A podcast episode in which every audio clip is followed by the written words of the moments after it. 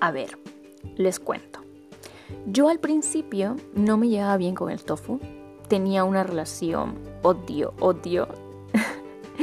y dije, tengo que empezar preparándome una receta que tenga algo agridulce.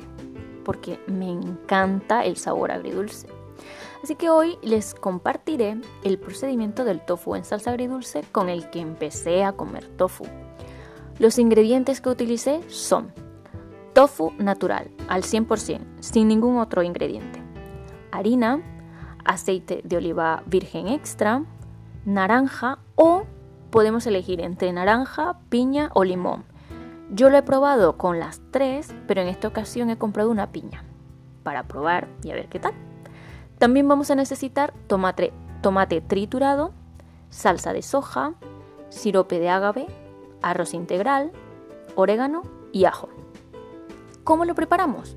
Primero cortamos el, en tiritas el tofu, luego empapamos o cubrimos el tofu con harina.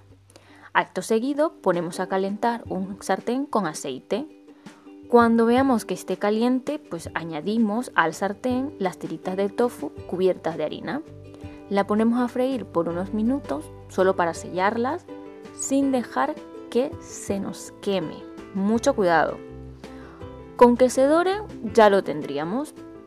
Las sacamos del sartén y las ponemos en un plato para quitarles ese exceso de aceite que normalmente tienen. La dejamos que se enfríen y en otro sartén ponemos el zumo de la piña.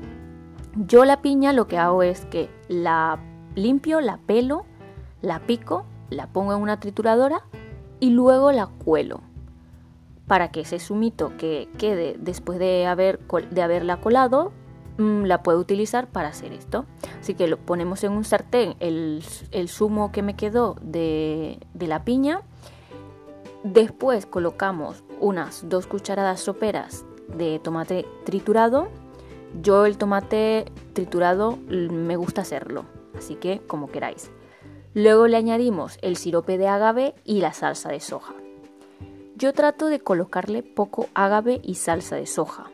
Por eso me queda mm, un color así rojizo y no una salsa súper oscura. Porque no me gusta pasarme con el azúcar. Aunque este plato lo como una vez al mes, puede ser. Trato de colocarle poca azúcar no me gusta tener un plato bañado en azúcar. Esta receta la podemos acompañar con un puré de patata. En esta ocasión yo la acompañé con un arroz integral que llevaba orégano y ajo. Al final me quedó muy rico. Se siente el sabor de la piña.